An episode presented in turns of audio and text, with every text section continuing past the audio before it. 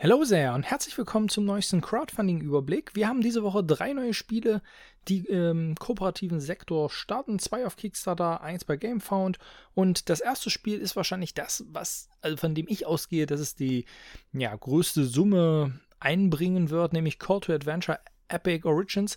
Ist bereits das dritte Spiel in dieser Call to Adventure-Reihe. Und es ist für mich jetzt das erste, was wirklich interessant ist. Und der Grund dafür ist, zwar steht beim Original Call to Adventure kooperatives Spiel, aber eigentlich war es ein semi-kooperatives Spiel. Und für dieses Spiel sagen sie selber, dass der Fokus nun verstärkt auf Solo oder halt voll kooperativ sein soll und ähm, kombiniert mit individuellen Zielen, was ja grundsätzlich eine coole Sache ist, also ein gemeinsames Ziel zu verfolgen und dass dann jeder noch einzelne Ziele hat. Ähm, das ist etwas, womit ich auf jeden Fall leben kann. Das Spiel oder die ganze Reihe Call to Adventure ist eher im seichten Milieu zu sehen, so Komplexität 2 bis 2,5, was überhaupt nichts Schlechtes sein muss, aber man muss halt wissen, was man dort bekommt. Grundsätzlich haben wir so eine Tableaubildung, wir sammeln Erfahrung, skillen unseren Charakter und individualisieren ihn dann gewisser Weise halt auch. Was hier jetzt mit neu sein soll, ist äh, vor allem ein ähm, Kampagnenmodus, der hier mit eingeführt wird. Ja, hier unten haben wir es. Ähm, in dem neue Karten freigeschaltet werden. Klingt für mich so ein bisschen nach Legacy-Elementen gewissermaßen, wo man nach und nach Sachen halt freischaltet.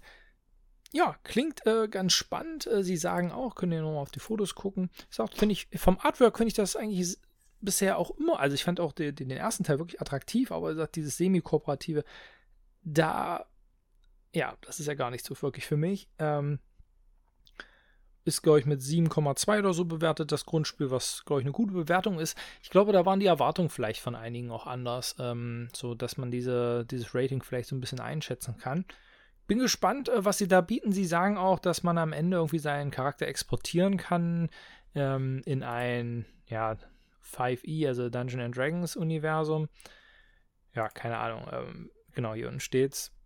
Okay. Ähm, wäre grundsätzlich nicht ganz uninteressant. Wäre ja eigentlich so eine Idee wie bei Roleplayer, wo man aus den normalen Roleplayer-Spielen auch in Roleplayer Adventures ähm, seine Charaktere einfügen äh, lassen können soll. Klingt grundsätzlich interessant. Mal gucken, wie es ist, wenn es startet. Ich stelle mir halt die Frage, brauche ich noch die, also brauche ich jetzt, wenn ich das Ding voll kooperativ spielen will, brauche ich dann Sachen aus den alten Spielen?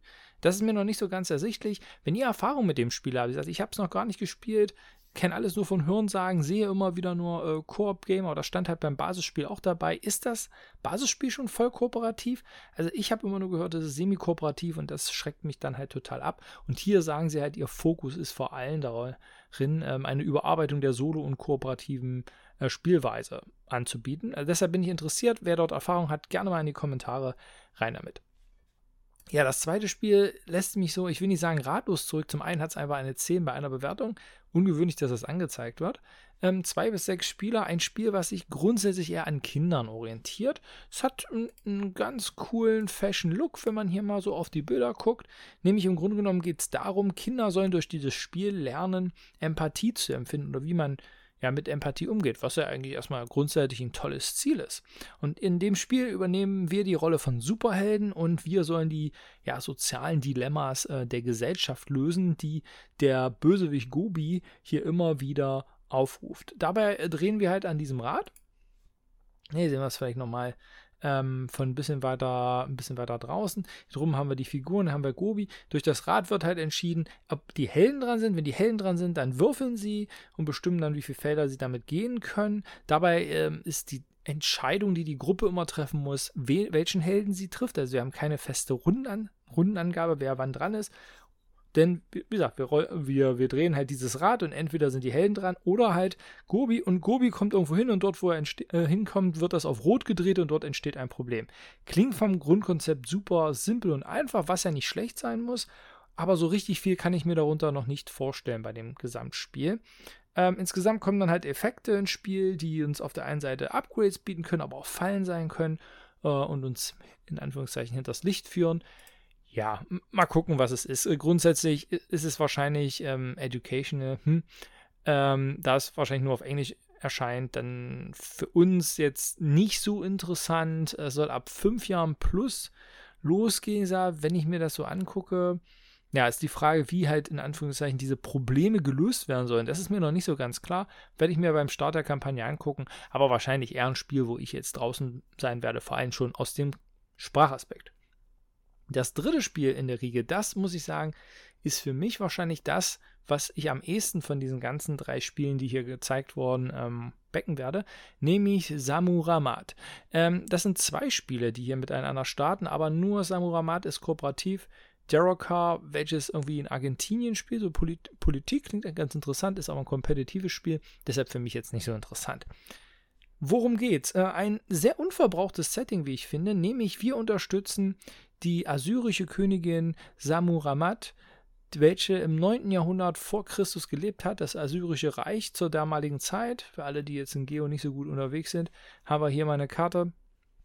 Nahosten, Babylon, ja, das Assyrische Reich halt hier äh, im Zentrum, ja, also zwischen sozusagen Türkei, Syrien, ähm, Iran, Irak, ja, und ähm, dort sind wir halt sozusagen verortet in einer Zeit weit bevor sozusagen in Griechenland ähm, dann die großen Polis Athen oder Sparta und dann später Alexander der Große auftauchen. Dort befinden wir uns sozusagen historisch. Und was tun wir dort? Wir sind die Berater von ihr. Sie war eine mächtige Königin, so wird uns das hier erzählt, und darum soll es auch gehen. Also sie wollen so ein bisschen die Geschichte vermitteln von einer mächtigen Frau in dieser Zeit, was ja grundsätzlich wirklich mal interessant ist, mal einen anderen Ansatz hier auch zu wählen und mal eine andere Geschichte, mal kein Fantasy, sondern was Historisches zu, zu nehmen, wobei man natürlich am Ende gucken muss, wie viel ist da am Ende dann historisch. Wir haben wechselnde Herausforderungen, die wir meistern müssen, und das fängt damit an, dass wir zu Spielbeginn erstmal einen Advisor wählen und dann äh, ein Szenario. Und das Szenario bestimmt erstmal grundsätzlich, wo die Richtung hingeht. Und dann gibt es noch plötzlich auftretende Situationen und wir müssen halt zusammen als Gruppe für die Königin dieses Reich so verwalten, dass es halt nicht zu Aufständen kommt, zu Krieg oder was auch immer. Klingt alles sehr spannend, aber das sind die Informationen. Also ich habe euch eigentlich alles erzählt, was wir zu dem Spiel bisher wissen. Es startet ähm, am Dienstag, wenn ihr auf den Follow-Button klickt, dann seid ihr einer von 880 Leuten. Ich bin auch mit dabei und ähm, würdet dann halt einen 5 Dollar Discount bekommen. Also wenn ihr interessiert seid, würde ich immer sagen, draufklicken, weil dann könnt ihr am Ende immer noch entscheiden, ob er mitmacht oder nicht. Ähm, da das ja alles mit Standys kommen soll, wenn ich mir das ganze Material angucke, gehe ich von keinem allzu teuren Spiel aus, wo dann das Risiko am Ende nicht so gewaltig ist. Und ich finde hier halt interessant, wir kriegen halt mal wirklich was äh, anderes mal in so einem historischen Setting, kooperativ, Verwaltung, das haben wir nicht so häufig, klingt vielleicht ein bisschen nach Hero-Game, mal gucken, ich bin wirklich interessiert. Ähm, gespannt, wie der Preispunkt am Ende ist. Und das werde ich mir auf jeden Fall angucken, wenn es am Dienstag bei Gamephone startet. Alles klar, das war mein Überblick für die Woche. Ich hoffe, euch geht's gut, ihr bleibt gesund. Bis dahin, ciao.